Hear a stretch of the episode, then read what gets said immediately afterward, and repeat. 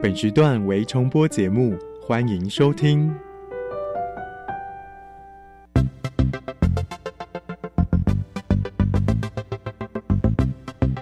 新科技大未来，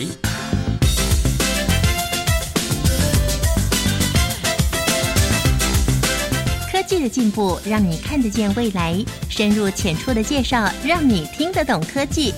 欢迎收听由谢若楠制作、吴宜佳主持的《新科技大未来》。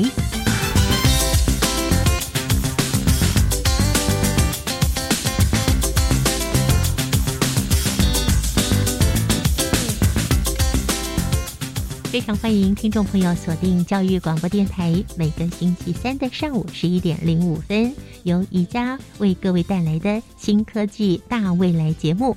每一集我们所呈现的是台湾在科技上的发展以及亮点。今天要为各位带来的不仅仅是台湾之光，也是国际之光，而且是救命之光。这是由卫生福利部国家中医药研究所。苏义章苏所长带领的研发团队开发出来的中药复方台湾清冠一号，目前使用在病患身上已经看到非常明显的效果，而且清冠二号也对国际公开。今天我们非常荣幸的把国家中医药研究所苏义章所长邀请到节目中来，请所长呢为我们介绍台湾清冠一号研发的策略跟它的成果喽。嗨，所长您好。哎，宜家你好，各位听众朋友大家好。所长您本身是一位中医师，从事中医教学也将近有三十年的时间了。那您本身专攻的是中医体质学、病理学、养生学，还有特别针对中西医结合进行临床研究。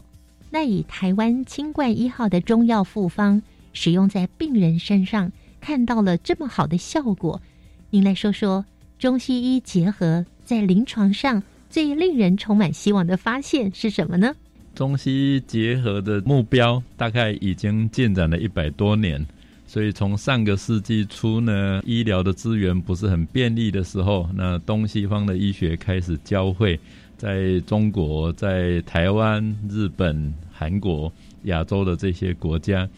那也同时的也有中医的讯息到了欧洲、到美国啊这些地方去，那大家想要去结合它，但是都非常困难。所以实际上呢，在临床当一个医师不了解另外一个医学的时候，经常都会有一些冲突会存在。民众到底应该怎么吃中药，怎么吃西药，那很困难。所以实际上我们就发现，上个世纪呢，中西医结合做最好的是民众。他看了中医，看了西医，然后自己决定要吃多少中药，多少西药，自己决定。那这样自己决定，那这样的结果当然是不好哦。所以呃，我一直在思考这个问题。到了一九九零年，那我就投入了体质学的研究，清楚的分析完以后，发现西医的优点是对抗疾病，那中医的优点。是调整体质来对抗疾病，嗯，所以当一个病人呢身体弱的时候，那西药在对抗疾病过程，药物的副作用变成民众身体不能承受，所以常常就会有治疗失败的状况。嗯，那如果把中医呢对于调整体质、调节免疫力的强项加进来，你就会发现呢这个临床的效果可以大大的提升。譬如一个病人在癌症在接受。化疗的时候，那那副作用有时候是很严重的，会让人受不了的。对，那抗生素在使用的时候也是一样，所以我们就发现呢，中医的复方多靶点呢，来治疗疾病的想法，是对现代医学是大大加分的方法。所以我们就从一九九零年我就开始那研究体质，呃，也做了体质的这个测量工具。嗯，那希望建立中医跟西医很好的沟通桥梁。那目前呢，这个也都相当不错的，有一些进展。嗯，那在新冠肺炎的时候，同样的，我们看到，因为这个病毒是人类之前没有碰到的，对，所以要找一些药物来对抗它呢。一方面，它呃时效上非常困难，所以大家可以看到呢，从呃奎宁类的药哦失败了，然后用了这个长效型的类固醇，那后来瑞德西韦。一些药物出来，虽然啊有一些成效，可是并没有很理想，它的副作用呢也一直是一个问题。那所以我们刚好在呃去年一月就开始做规划，那四月在医院治疗的一些患者后，就已经得到了呃一些呃结果哦，那也同时进行了一些基础的验证跟。呃，药材的分析，我们就确认中医的这个多靶点的想法，可以在这一波疫情上发挥很好的作用。嗯，那这个就是呃，我从我怎么样子去思考这个两个医学怎么一加一大于二，呃，到真正呢用到了整个在防疫里面的一个经验。呃，我们用一个形容的话哦，等于是说一个人呢，他自己全副武装。然后把自己巩固起来，就等于是刀枪不入。这是中医。那如果是西医的话呢？他就是子弹打进来了，那你就要针对那个子弹打进来那个地方去做治疗。所以我们还不如先巩固自己。当然，偶尔没有巩固到的时候，是的确是需要这个针对某一个点、某个器官来进行单一的治疗。可是我知道，就中医的角度来看呢，就是一个人的五脏六腑。它是一组的，所以要一组都要好起来，哇！所以在二零二零年四月三号，三军总医院的中医部跟感染科合作建立了 COVID-19 的患者中西医共治模式，就开始为加护病房的重症病患进行治疗，治疗的效果听说非常的显著啊！所以也扩及到轻症的患者，这个部分可以来跟我们稍微说明一下吗？好，我再补充一下，因为呢，呃，COVID nineteen 这一支 SARS-CoV-2 病毒哈，其实是因为人体不能辨识它，所以其实就是我们看到了一一个病毒，就像看到一个人，他是好人坏人，我们不知道，所以呢，这容易这一支病毒进到我们身体里面来，我们身体对它根本不会有防卫，那这个就是为什么我们要去对抗病毒。去用疫苗预防病毒的一个重要性。那当我们呢开始警觉到病毒在身体里面，这个时候我们身体的免疫机能就会突然爆发出来对付它，产生严重的发炎。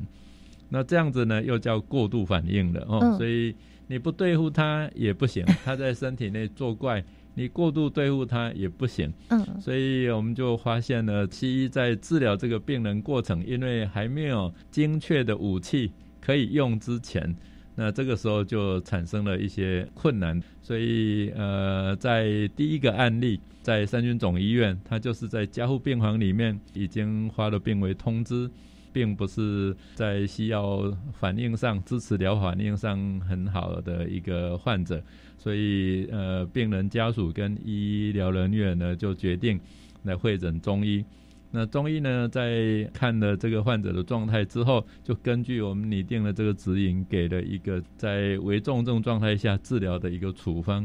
那处方呢，反应就非常快。产生了很正向的结果，因为原来的发烧、原来的心率太低的状况，就在吃完中药呢，很快就校正回到呢烧也退了，心跳呢也恢复正常。所以这个病人的反应呢很好。以后那加护病房的另外的这个呃两个夫妇的一个患者呢，也就跟进使用啊，因为案例都很好，所以就扩展到其他的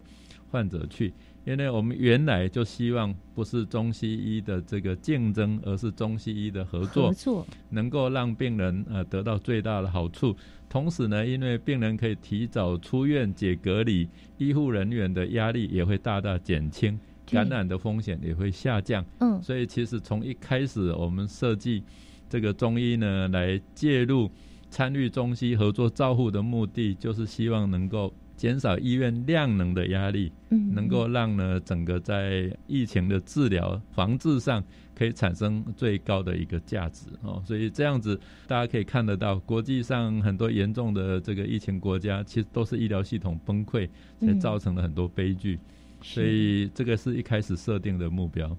就在今年的十月初，有一个数据可能会吓到大家，就是。全球因为感染 COVID-19 而死亡的病患有五百万人呢。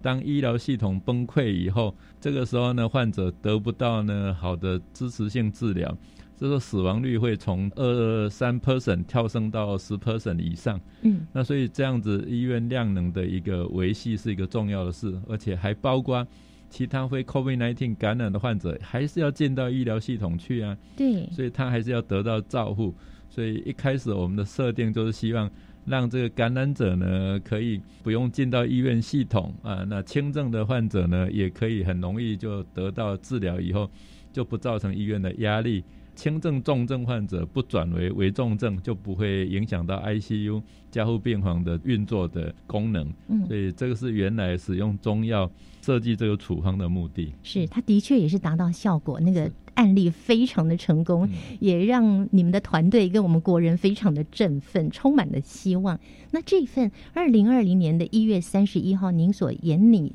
完成分期治疗的这项草案呢？为什么对他这么有信心？而草案的内容又是什么？音乐过后，我们再介绍给听众朋友喽。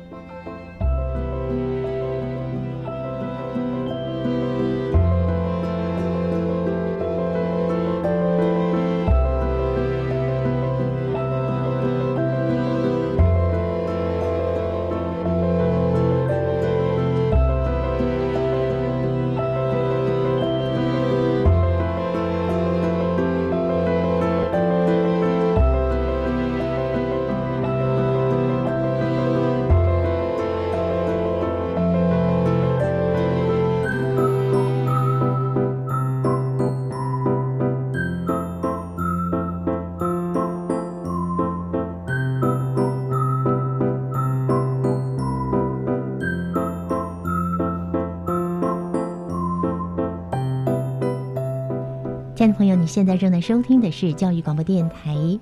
新科技大未来》节目，我是宜家。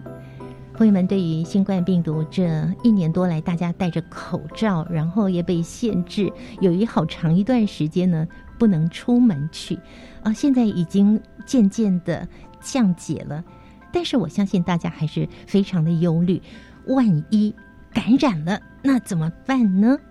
那在今天节目一开始呢，我们就告诉听众朋友哦，我们自己所研发的台湾清冠一号卫生福利部国家中医药研究所苏义章所长所带领的团队所研发出来的这个治疗的策略跟成果，在今天节目中要跟大家好好的来分享一下，这也是我们未来的希望啊。我们刚刚提到说，二零二零年的一月三十一号，您研拟完成分期治疗的草案。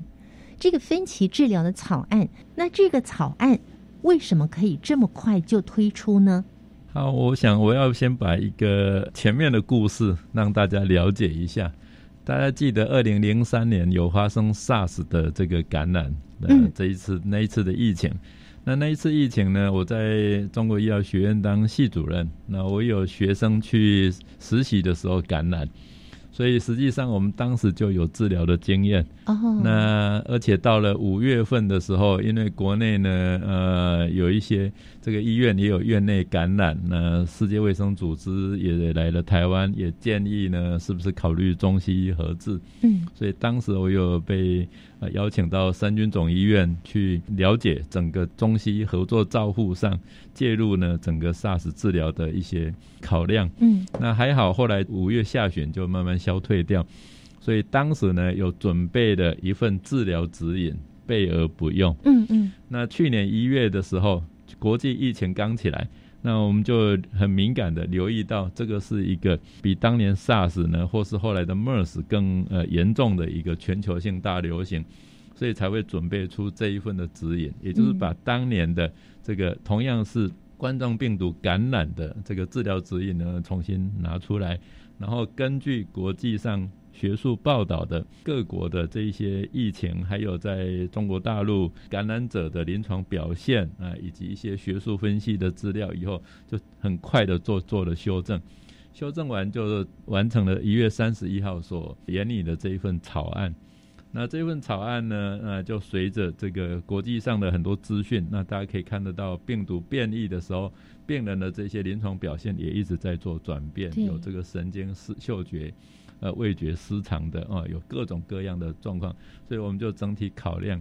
那把它分成呢这个四个阶段。第一个就是呢，呃，刚要感染还没有发病，可能在检测上阳性，可是还没有症状的，再一直到这个呃有初步症状，以咳嗽啦，哦，这个流鼻涕这些初步症状的，那还有严重开始见到肺炎，哦，呃，肺炎的这个时候肺的双侧浸润，会咳嗽会喘的重症，所以前面有一个是轻症的方，一个是重症的方，那再来是进到加护病房，他可能呢会有很积极的治疗，对于呃心跳、血压还有呼吸可能需要插管的重症患者，那他呢的治疗的一个危重症的处方。嗯，那最后一个就是第四个阶段，他病人假如没有进到死亡的状态，他就慢慢要恢复。恢复身体是需要去修复，所以我们有一个修复期的一个处方。嗯所以当时是拟定了四期的治疗的一个处方。嗯那这个处方当然会随着哦，因为病毒也在变异，国际的疫情拓展也有一点不一样，所以我们就稍微做了一些修正哦。到了四月三号，在三军总医院开始正式治疗患者，后来又加入了台中农民总医院、高雄长庚医院，所以我们也在这个过程里面呢，就累积了经验。那这些经验也让我们对这一个处方的这个掌握度就更高，所以才有清冠一号的诞生。嗯，那跟您合作的这些医院所收治的这些病患啊，就是一共有多少个人数？然后那个效果是怎么样的？都是呈现正面的吗？对，当时我们在这几个医院里面收治的患者大概有十六位哦，那十六位里面扣除掉有一些并用的这个免疫球蛋白的个案，然后还有有一些服用其他的这个自己准备的这个中草药，我们扣除以后，最后写到国际论文上的是十二个个案，嗯其中包括危重症、重症跟这个轻症的个案。那我们对照呢，同样在三军总医院的这个呃患者，危重症、重症的这些患者对照起来呢，使用中药的效果的确是比不使用中药的效果要好很多。嗯包括有很多是使用的奎宁跟日舒当时的标准疗法。那这些呢，大家知道它有一些心血管的副作用，嗯会有胸闷啊、心痛啊、心悸的这些，呃，然后停药的这个个案。所以我们当时治疗的有些个案其实是用过的这个奎宁呢不适合的这些个案，嗯来使用中药。啊，整体看起来，去年我们个案数不多，所以国家有规定，防疫中心规定你要解隔离要三采阴。那所以我们当时呢有留意到服用这个中药呢，呃，三采阴的时间平均中位数大概就是九天。嗯那扣掉三采阴呢，要用掉四天，所以大概直接呢可以看得到患者大概在四到五天服用中药后，那它的血清的 PCR 检测大概就会进到阴性，所以效率非常好。那当然我们也因为在基础实验室里面也找到了它的基转，嗯它可以呢这个阻止病毒的这个棘蛋白，呃，去结合我们的 ACE2 接受器。当它不能结合，它就不能进到细胞内做复制。那即使它少数进到了细胞内，那利用我们身体那个 3CL 蛋白酶要去大量复制的时候，那这一个蛋白酶我们还是可以抑制，可以去阻断它的嗯复制的过程。所以对抗病毒呢，至少有两个靶点在这个清冠一号里面。那同时，我们也解决了另外一个细胞激素风暴，呃，就是我们免疫刚刚讲的，免疫有时候过度反应，这时候病人就严重发炎。所以这个处方里面至少在对抗病毒跟疾病上，它有呢三个靶点，这有别于过去在治疗呃这种传染性疾病的西药，通常都是只有一个单一靶点。嗯哼那多靶点它就有加成的一个效果，所以我们在去年呢，呃，因为个案数不多，所以呃很充分的利用了这个十几个个案加上基础实验室的一个研究，那同时也谢谢那个在呃中研院的 P 三实验室。呃的老师们也帮我们做了真正用 SARS-CoV-2 病毒去感染细胞，然后看看中药清冠一号呢产生的效应也非常好，他们也很开心能够帮我们呢找到了这个结果出来。那因为都效果很好，所以才会有变成药厂的授权跟商品化的一个过程。国家中医药研究所已经为台湾清冠一号申请了相关的商标跟专利。采用非专属授权来扩大组成中医药国家队。那我能不能称呼您是队长呢？这个因为当时考量，呃，疫情万一扩大。即使呢，呃，单一药厂绝对无法供应这个药品所需要的量，所以我们当时就想说，既然是一个国家的研究所，就应该呢，呃，为这个我们国人服务，所以我们给药厂呢一个很低的这个授权金，目的是要维持，要来监控药厂制作的品质。嗯，所以药厂呢会把他们制作的药送到我们所里面来。那我们跑了刚刚所有的这个基础验证流程，来确认这个药材的品质跟生物活性，呃，对抗的病毒的活性、免疫调控的活性都处理。那所以实际上是这个授权金是不够，我们来帮忙他们做这个事。那但是呢，它就形成一个非常好的这个呃八个授权药厂制作出来的品质都非常一致。而且呢，呃，外销到国际上，这八家药厂都取得了外销药品许可证，那送到国际上的反应都非常好。因为我们不希望送出去的药品质不良，影响我们国家的名声，所以这个过程呢，呃，也非常好。那同时呢，八家药厂里面有六家也取得我们卫福部 EUA 的这个授权。所以才有在四月底的时候，呃，完成了第一家的这个这个授权申请，然后通过后刚好接上五月份的这一波疫情，那就派上用场哦。所以我想很开心呐，这研发的结果能够呢。让我们国内呢，呃，第一次聚集了这样八家药厂，GMP 药厂，嗯，啊，一起呢来为国人服务，也对国际上做出贡献，哦，这个是很开心的事情。我在这里仅代表我们全国的民众向您的研究团队说，非常感谢你们的努力。那刚才您有提到一个 EUA 的授权，这个可能一般民众不太了解。我们平常说的有的药，国内研发的药，国外进口的药，都要经过呢一个药证审核。EUA 叫做紧急授权哦，因为疫情是一个特殊状况，所以大家可以看得到，在美国 FDA，不管是瑞德西韦或是疫苗，呃，在欧盟也好，通通这一次都采用 EUA 叫做紧急授权的方式。那授权后，那它就可以在这个疫情期间。在我们国内可以去生产制造，提供给医疗院所做临床使用，所以这样的一个过程呢也很快，因为我们大概在四月三号治疗第一个患者，五六月份就已经跟药厂谈授权，嗯，那第一个外销药品许可证通过是在九月下旬。速度真的挺快的。那到国外去，因为有国外使用的这一些回馈，所以呃也引起了蔡总统跟部长大家的关切啊。驻外代表处也有适当的一些反应，所以我们今年的三四月就提出了 EUA 紧急授权的一个申请，刚刚好通过后，国内就爆发了五月的这一波啊这个疫情。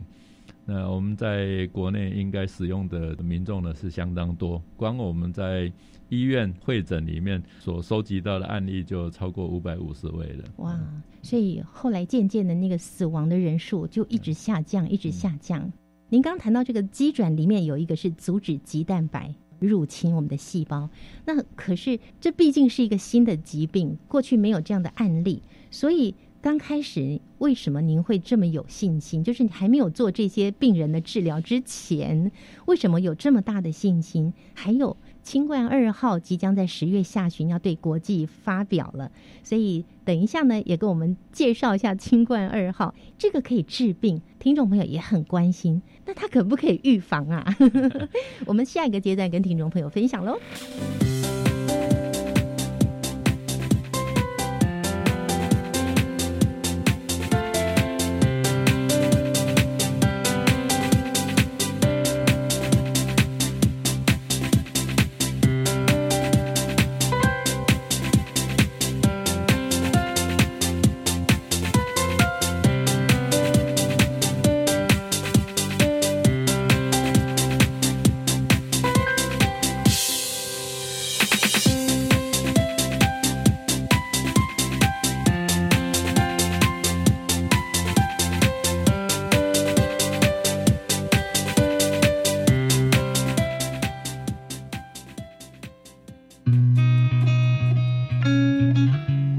媒体来做客的主持人小黄老师，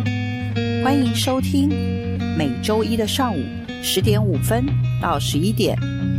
关注台湾与全球媒体趋势发展与美好故事的媒体来做客节目，让我们一起透过声音度过疫情新挑战。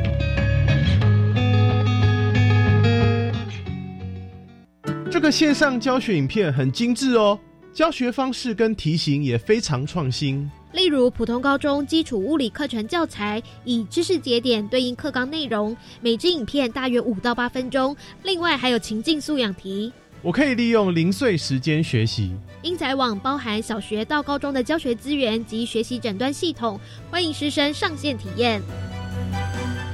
以上广告是由教育部提供。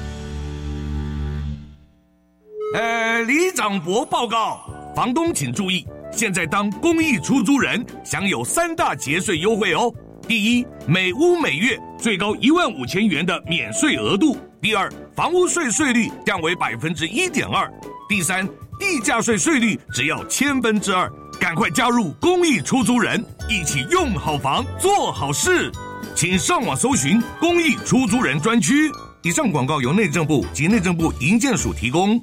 加外加外，阿玛波拉，扎根格玛西卡斯达斯，的加古拉布古列列。大家好，我是来自台东的胡代明，这里是教育电台。那罗哇那咿呀那呀哦哎呀，那是你呀鲁玛的呀恩，哦朋友们就爱教育电台。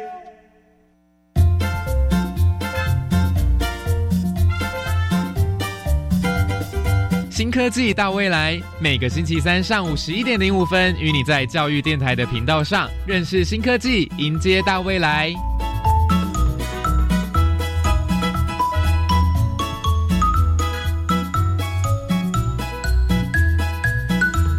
新科技大未来节目，我们今天非常荣幸的能够邀请到卫生福利部国家中医药研究所所长苏义章博士来为我们介绍他所研发的这一项帮助台湾以及全球的研发——清冠一号、清冠二号哦。原来这个清冠一号它的机转呢，其中有一个非常重要的是阻止肌蛋白的进入，在还没有开始做治疗之前。为什么您会有这么大的信心呢？哦，我其实是一个临床医师，看病看了大概三十年，很多的患者其实是比较重症的，甚至我还有一些急症会诊的个案哦。那像病毒性心肌炎、肺炎的这一些严重的感染呢，在过去都有治疗的经验，包括二零零三年的 SARS 或是这一次的这个新冠肺炎，都是病毒性的肺炎。有时候会影响到心脏去，这个在过去就有很好的治疗的经验，效果也都相当好。嗯，所以对于流感、对肠病毒、对于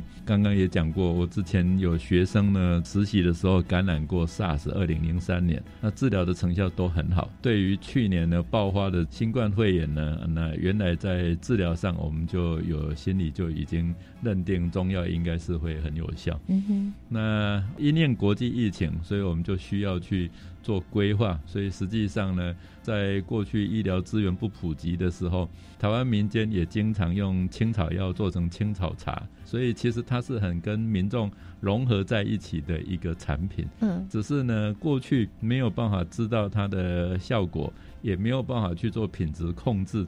那我们现在是用很科学的方法跟产业的制成的控制方式。来让这一个呢产品是可靠有效。去年研发出来之后，很多学者，包括呢我们的部次长也问了一个问题：那如果呢药材呃不是在台湾供应，会不会就断货了？嗯，哦，那实际上我们又花了一些时间了解花莲、台东与以及西部。呃，云嘉南地区有种植的一些中药，我们后来已经确认，所有这十个药呢，在台湾都可以自己生产跟取得。好，那您刚刚说有科学验证的那个部分，可不可以帮我们举一两个例子，如何用科学去验证？对，我们第一步是要知道说，它对于这一个病毒的抑制它能不能呢产生效果，跟药材的浓度是不是能够成一个相关性，而且是在可我们控制的这个范围之内。以前大家并不了解这基准要怎么处理，但是因为去年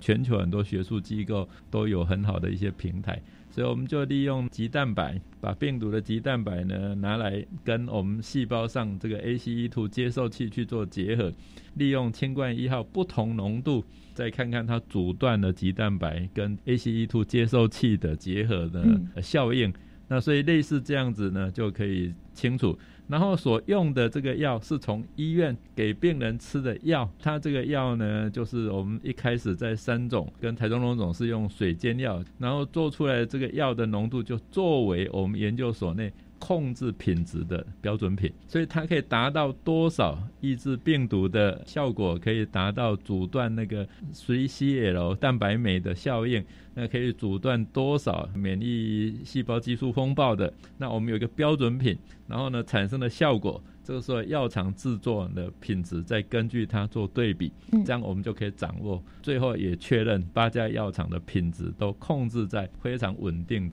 据我所知。大陆他们也研究出一些中药来治疗 COVID-19 的疾病嘛？哈，您研发的跟中国大陆研究的都是中药，那有什么一样跟不一样的地方呢？这个要溯源自二零零三年 SARS 感染，台湾因为疫情也是一样哈，虽然有爆发，但是呢，并没有像国际呃那那样的一个，特别是中国大陆那么厉害。那中国大陆呢，他们就在医院中进行了中医会诊。所以当时呢，有广州的一个老医生呢，你的标准性的处方，那效果还不错。当时世界卫生组织来台湾的时候呢，也建议台湾考虑呃中西医合作哦。所以我们当时其实也评估过，基本上疫情在全球确诊数都是以万、十万在计算。所以我们一开始研发的时候，其实呢，既了解这个疾病的核心的机制，锁定一个专方来做一个治疗。同时呢，也考虑到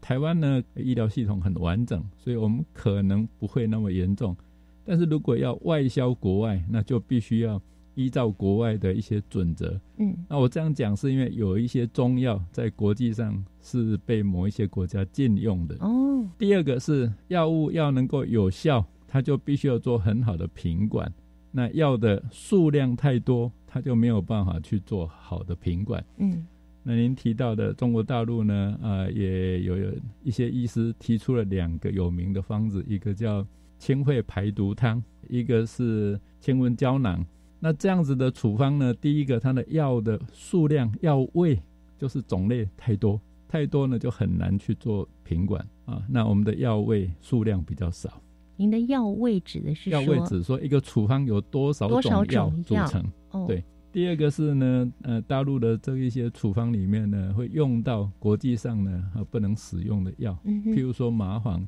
它含有麻黄素，可以作为安非他命的前驱物质，哦，所以它在美国在很多国家是不能使用。那细辛，它是一个马兜铃属的，那大家以前听过马兜铃酸的问题。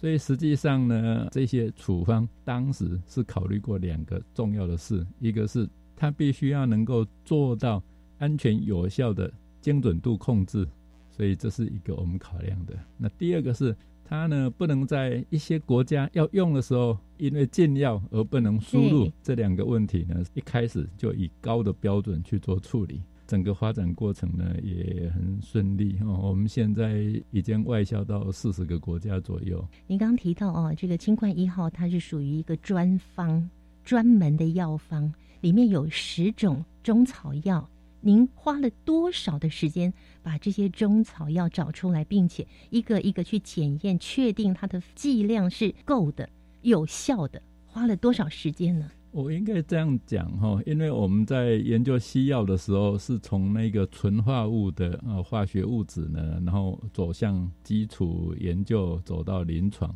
所以这个过程呢，需要去摸索剂量。一般来讲，走到第一阶段的剂量跟安全测试呢，那大概就已经要花个这个七到十年啊。那第二个阶段就到临床试验，所以其实一个西药研发都要十几年的时间。那中药呢？我们不是这样子，这一次的研发呢，是从临床走回基础，所所以是跟西药研发呢有一点倒过来。嗯，那因为这一些中药都是我们每一天在看病的中药，所以实际上花了多少时间呢？那我大概就二十几年看病生涯中，就是在累积，知道这些药的最佳的浓度嗯啊，然后也知道什么样子的材料搭配。那所以在二十几年中呢，我们对于病毒性肺炎、对于这一些流感重症治疗的经验呢，所以呃很快就拟定了一个标准方、标准剂量。嗯哼但是它能不能发挥确效？那这是我们在走回基础实验室去做品质控制，也就是呢，我们必须要掌握说，它发生了临床有效，到了基础实验室也对病毒、也对免疫调控有效。那这样的效果呢，是不是跟我们的剂量浓度有关系？这样的浓度应该呢维持多少？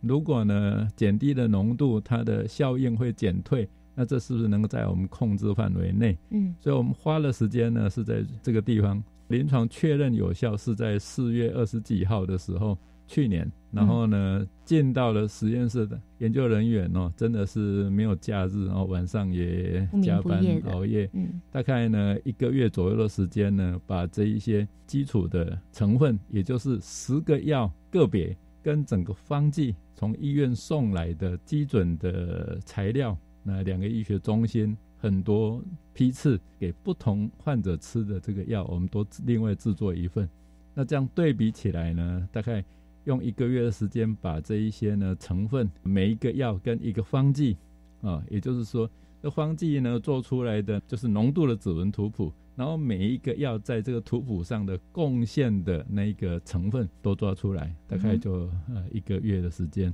哇，好神速哦，非常快。这是全球第一次做到这么快。在跟生命赛跑的。对，所以嗯我们也非常谢谢我们的所里的研究同仁，真的就是为了救命，嗯就是在熬夜。嗯啊，因为这个做出来才能够去做品质控制，也就是当我给药厂，那药厂做出来能不能让我们确认在临床使用有效，那就是要对比嗯解码出来的这些资料。是然后也因为在实验室依依照这样的不同浓度对抗病毒跟对免疫调控的效果，通通都拆解出来了。嗯所以这样子我们就有信心说，OK，每个药厂只要照我们的规范做出来，它在英国、在美国、在任何国家，我都可以确认它有这个作用。嗯哼，品质都是一致的，对对都是有效的。就是您在提到说这个十个中草药，它其实是非常亲民而且呃平常的药剂，所以它并不昂贵。那也来自于您在求学的阶段，教授给您的一句话，一定也要让我们听众朋友知道一下。因为我我一个指导我非常深入的一位马光雅马教授告诉我们一个准则啊，就是中药本来就是很亲民的。中药呢，并不是只有日常的保健调养，而是中药呢，在过去两千年中可以治疗呢，呃，危急的、严重的、复杂的疾病。那你要让这一些生病的民众哦，特别有很多呢，经济条件不好，常常有时候不是病死的，是因为穷没有办法吃药而死。嗯所以实际上他希望我们呢，可以让这些平凡的价格呢，很亲民的中药可以发挥治病的作用。所以其实这一次这些药物呢，都不是什么样的贵重药，可是因为经过科研的确认以后，让它变成有效的药材。嗯哎，所以这个是我们的研发的目标啊。同时，相对于国际上的这一些 COVID-19 的西药呢，它的确是便宜非常非常多。那每个人体质不同，你刚刚讲说有一些比较虚寒的人，有些比较燥热的人，那是不是同样的感染了之后用这个药是 OK 的？好，我们先要有一个观念哈，从古代两千多年来，中医在治疗历史上治疗非常多次的很多瘟疫。中国历史上的这些中医师对付瘟疫是累积了非常多的经验。对于病人来讲哦，因为大量的病人，所以医师不可能一个一个慢慢去看。在历史上的每一个阶段，针对瘟疫都不是像现在叫个别病人的辨证论治，每一个病人依照不同处方去处理。在历史上，所有的瘟疫都是用一个标准处方，嗯，快速大量去治疗病人，这样子才会有效果。因为要快速，不快速，你就不会产生防治瘟疫的一个效果。嗯，你要跟他赛跑。好，那个别的体质的个案怎么办呢？那这个时候我们会教他用简便的方式去做调整。譬如刚刚在讲身体比较虚寒体质的，这时候我们会建议他配姜汤。嗯，哎，姜汤，那就是很便利的一个生活的一个方式。菜市场就买得到。对你就可以这样去去做处理。那如果在医院里面，我们有标准处方。是千贯一号，然后呢，对于身体比较虚寒、常常在腹泻、消化不良的，那这个时候他用科学中药呢，医师们就加了一点生姜、茯苓啦，那就解决这个问题。嗯，所以这样子就可以大量快速去使用。所以大家还记得，在五月中下旬的时候，人数暴增，那我们处理的方式就是用这样的一个方式来处理。那在国外呢？国际上也是哈，因为我们八个药厂在全球各大洲统计起来外销了超过四十个国家，那所以使用的人非常多。那每个国家呢，从婴儿一直到九十岁老人家呢，都会使用。然后也有重症的哦，因为每个国家不一样，有一些国家呢，只有重症才会到医院。那多数都在家里，对，呃，有很多在家里过世，是因为呢血氧浓度太低就就走了，所以这样的问题，他们的确经常在跟我们求助，所以我们研究所也建立了跟药厂以及跟国际联系的管道。那同时，我们的网页上呢，也让各种咨询问题，也还有一些说明，也在我们国家中药所网页上，新冠肺炎的专区，我们会去做说明。那国际上有联系的时候呢，我们也会尽量的由医师跟研究人员呢来做一个建议性的一个回复。嗯，所以这样的效果呢，在全球上发展非常快。哇，我们真的是非常非常感激苏一章所长带着研究团队共同研发出的这项新中药的复方，它不但解救我们台湾国民的性命，而且呢，也在国际上救人无数。那接下来发表的新冠二号，它跟一号最大的不同点是什么？又能够带来什么样的功效呢？我们请所长为我们进一步做说明喽。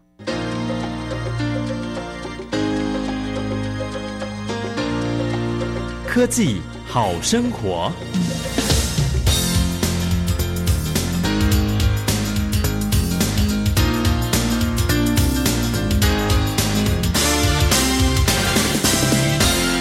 一开始，因为要掌握多数的患者，感染者里面呢，有部分是没有症状的，多数的是轻症，占了八十 percent 啊，然后呢，有一些会转重症，大概呢会有十几 percent。那没有症状的，也就是呃个位数，其中呢会进到加护病房严重的，在过去大概是五 percent，死亡率大概是在两到三 percent 左右。这个是我们去年一整年国际上大概可以得知。所以我们一开始研发的就是针对这个八十 percent 的最大多数的族群，要让感染者从还没有症状到轻症可以赶快痊愈，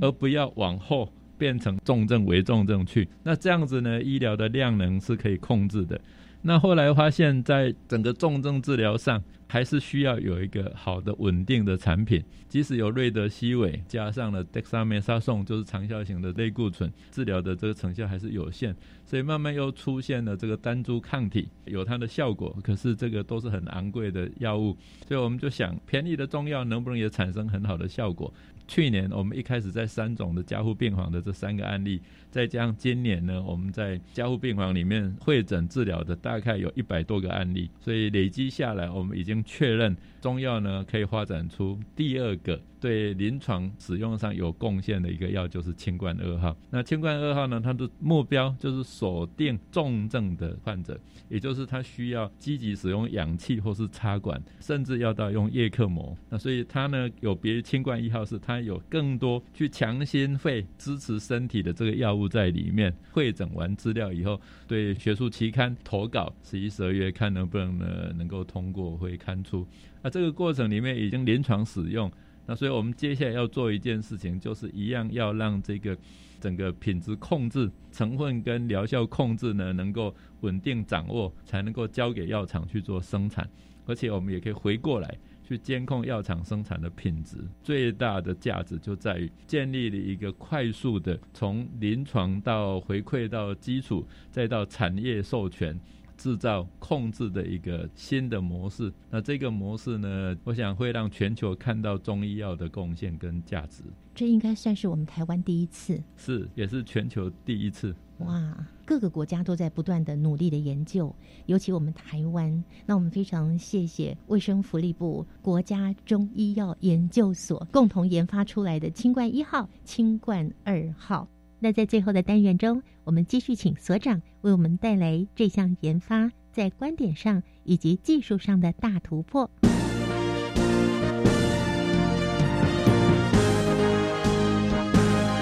观点大突破，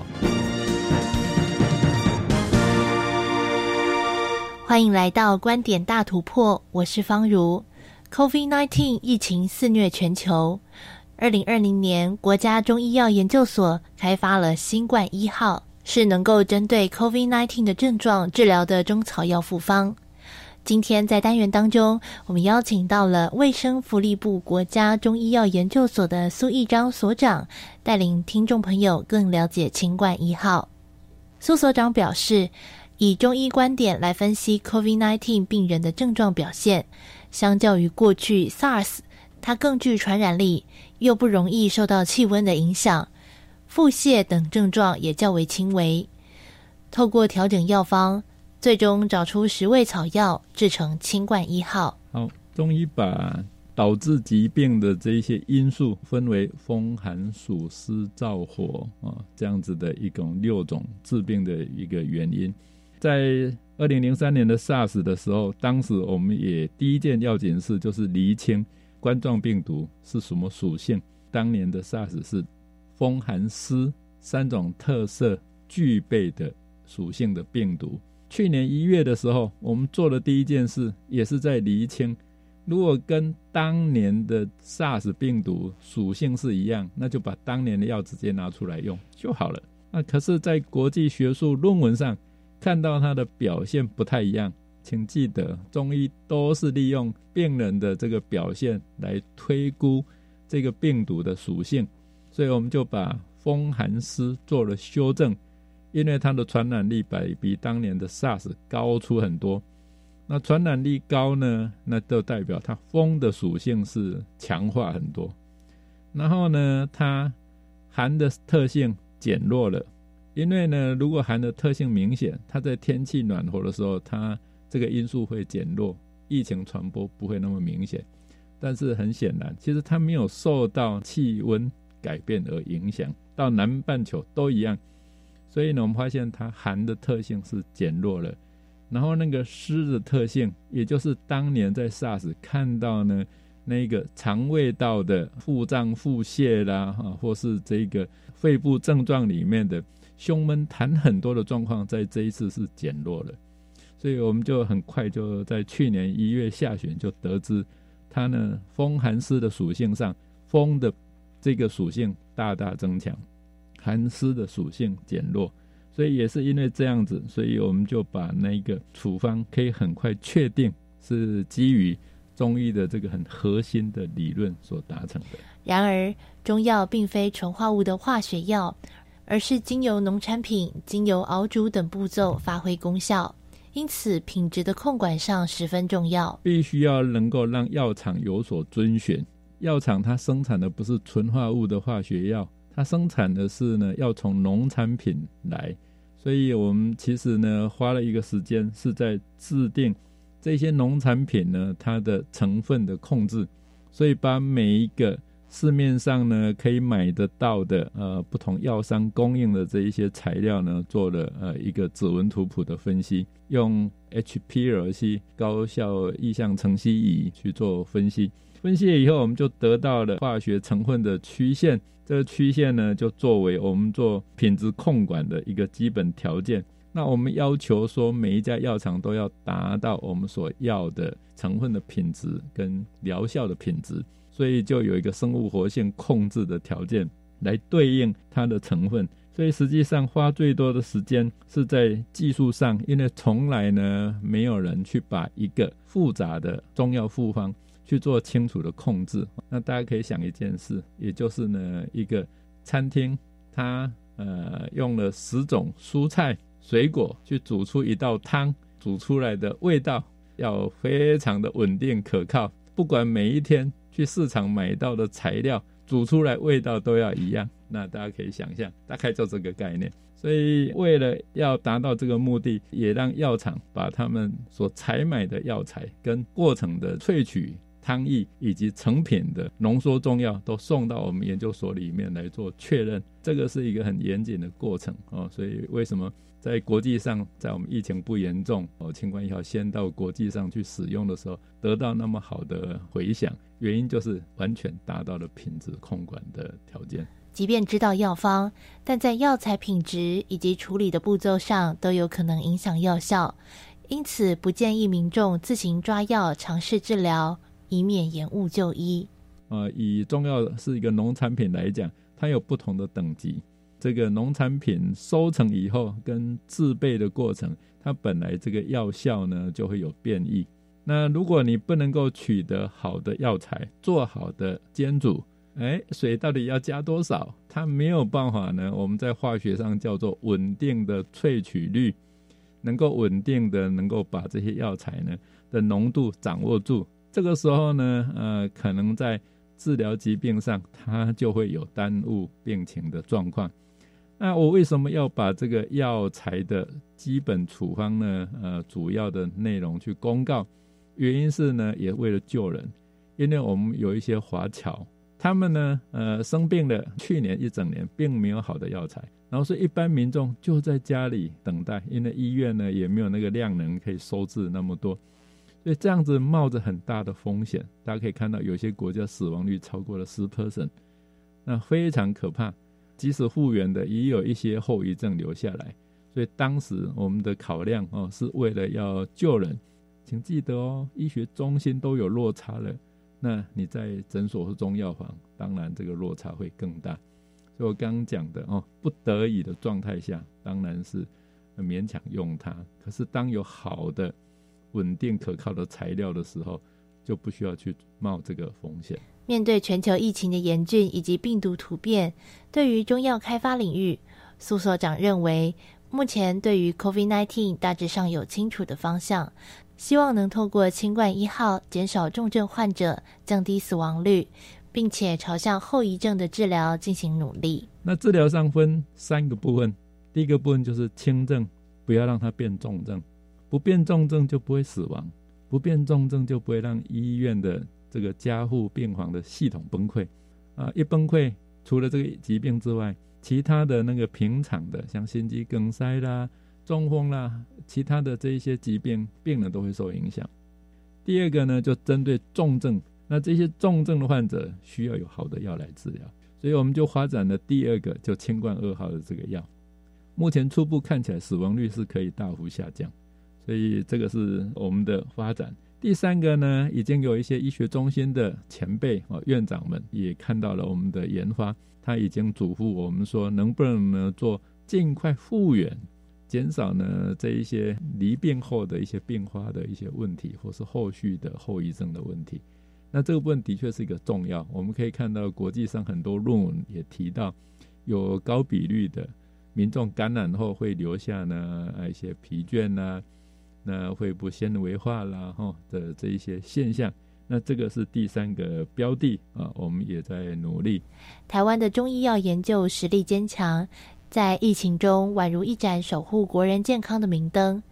提醒听友应该时刻注意健康以及卫生，全民共同对抗疫情，才能顺利度过难关。以上就是今天的观点大突破，我是方如，下回我们空中再见。